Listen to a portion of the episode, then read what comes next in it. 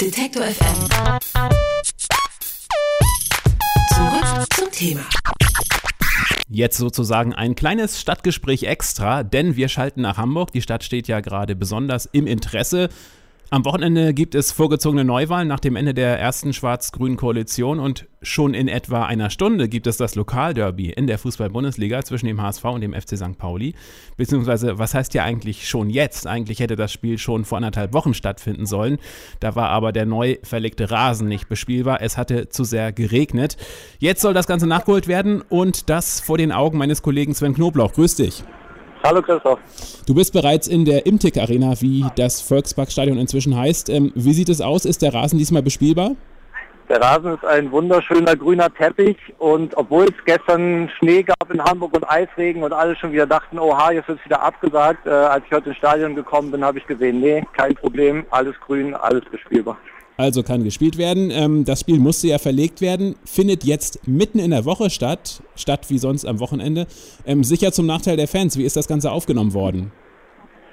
Naja, also der Termin war schon problematisch, A, weil heute Abend Champions League ist. Das heißt, der übertragende Bezahlsender wollte auch, dass er beide Spiele zeigen kann, ohne dass sie sich überschneiden.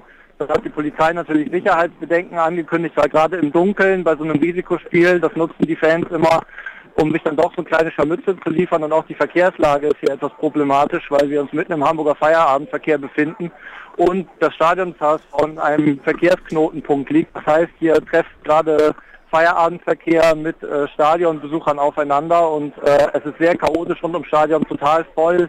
Die Autos kommen nicht vom Fleck und dementsprechend ist das von vielen Fans auch nicht so gut aufgenommen worden. Auch von vielen Fans, die von außerhalb kommen, weil nicht jeder ASV oder St. Pauli-Fan wohnt in Hamburg und es sind auch zum ersten Derby-Termin zum Beispiel Fans aus Schottland angereist, von Celtic Glasgow, die eine Fanfreundschaft mit St. Pauli haben und von den Glasgow Rangers, die eine Fanfreundschaft mit dem HSV haben und die waren dann ein bisschen erbost drüber und haben an dem Derby-Tag abends dann auf der Reeperbahn noch ein bisschen randaliert, weil sie wahrscheinlich den Trip nach Hamburg dann einfach mal nutzen wollten, um doch noch irgendwas Vernünftiges draus zu machen.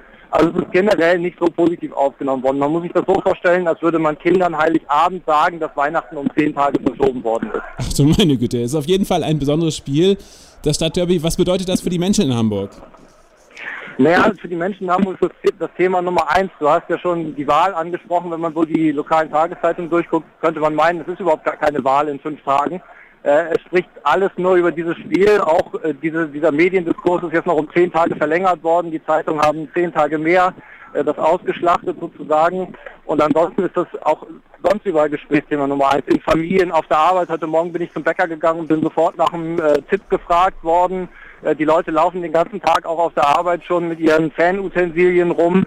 Ähm, und äh, wir sind ja eigentlich die einzige Stadt, Hamburg, die äh, so ein Derby auf der obersten Ebene hat. Also man hat natürlich in der zweiten Liga noch das Berliner Derby, aber Hamburg ist schon damit Fußballhauptstadt im Moment und da sind die Menschen natürlich extrem stolz drauf.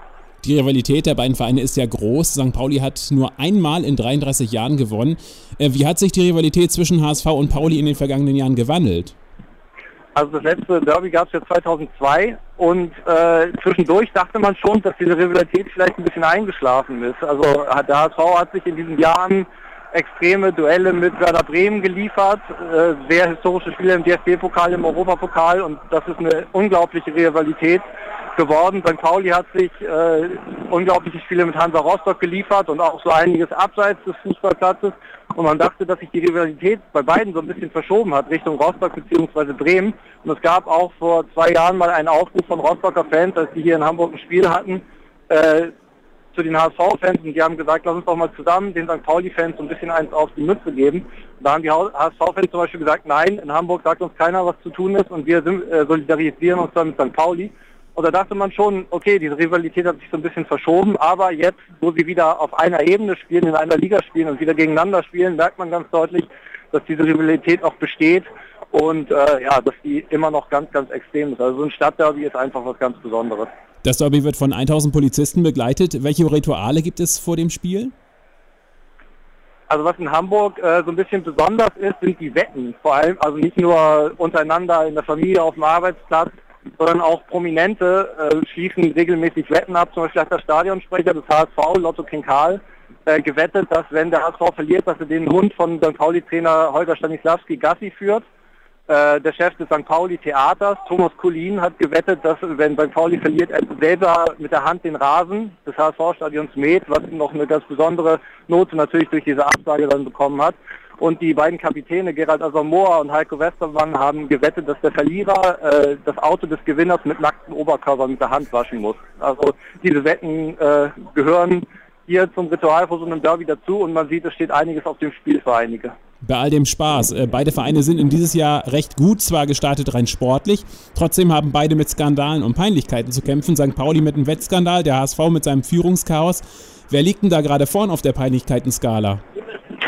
Das ist schwer zu sagen, wobei man ja sagen muss, dieser Wettskandal bei St. Pauli, die sind da zwar drin verstrickt, aber noch weiß man nicht so richtig, wie tief und ob da überhaupt irgendwas war. Es ist ja so, dass der ehemalige St. Pauli-Stürmer René Schnitzler Geld von einem Wettpaten angenommen hat, und äh, dafür behauptet hat, Spiele zu verschieben. Er sagt aber jetzt, äh, dass er das nie getan hat, nur das Geld genommen hat und nie versucht hat, irgendwie Spiele zu verschieben. Und wer René Schnitzler so ein bisschen kennt, der weiß, der hat so gut wie nie gespielt bei St. Pauli.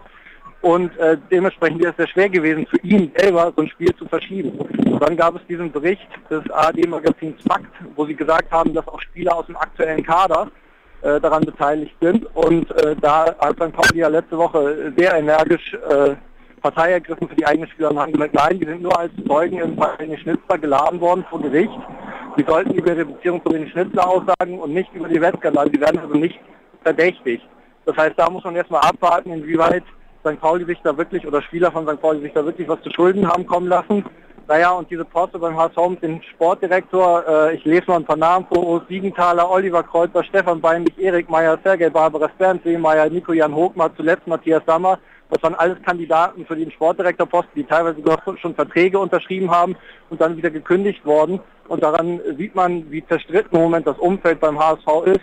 Und dass es kein Umfeld ist, was im Moment äh, einen hochkarätigen Sportdirektor anlockt, sondern sie eher abschreckt. Und da wird man auch, denke ich, weiter abwarten müssen, ob sie dieses Umfeld in den Griff bekommen, wo sich Fans mit Vorstand streiten und dann wieder ein einheitliches Bild abgeben, um dann auch jemanden äh, hier nach Hamburg zu locken, der diesem Umfeld dann auch entspricht von seiner Qualität. Sven, kurz zum Schluss, dein Tipp, wie geht's heute aus? HSV gegen Pauli? Ja, ich habe einen sehr langweiligen Tipp. Ich tippe auf dem Unentschieden, aber dann wenigstens ein 4 zu 4, damit ich ein bisschen was sehe. Und das hat auch einen Vorteil, da müssen diese ganzen komischen Wetten nicht eingelöst werden, ist für alle das Angenehmste. Sven Knobloch bei uns äh, im Stadtgespräch bei Detektor FM, im Stadtgespräch extra aus der Imtech Arena in Hamburg. Da gibt es in einer Stunde das große Derby HSV gegen St. Pauli. Sven, vielen Dank und ein schönes Spiel dir. Danke. Alle Beiträge, Reportagen und Interviews können Sie jederzeit nachhören im Netz auf detektor.fm.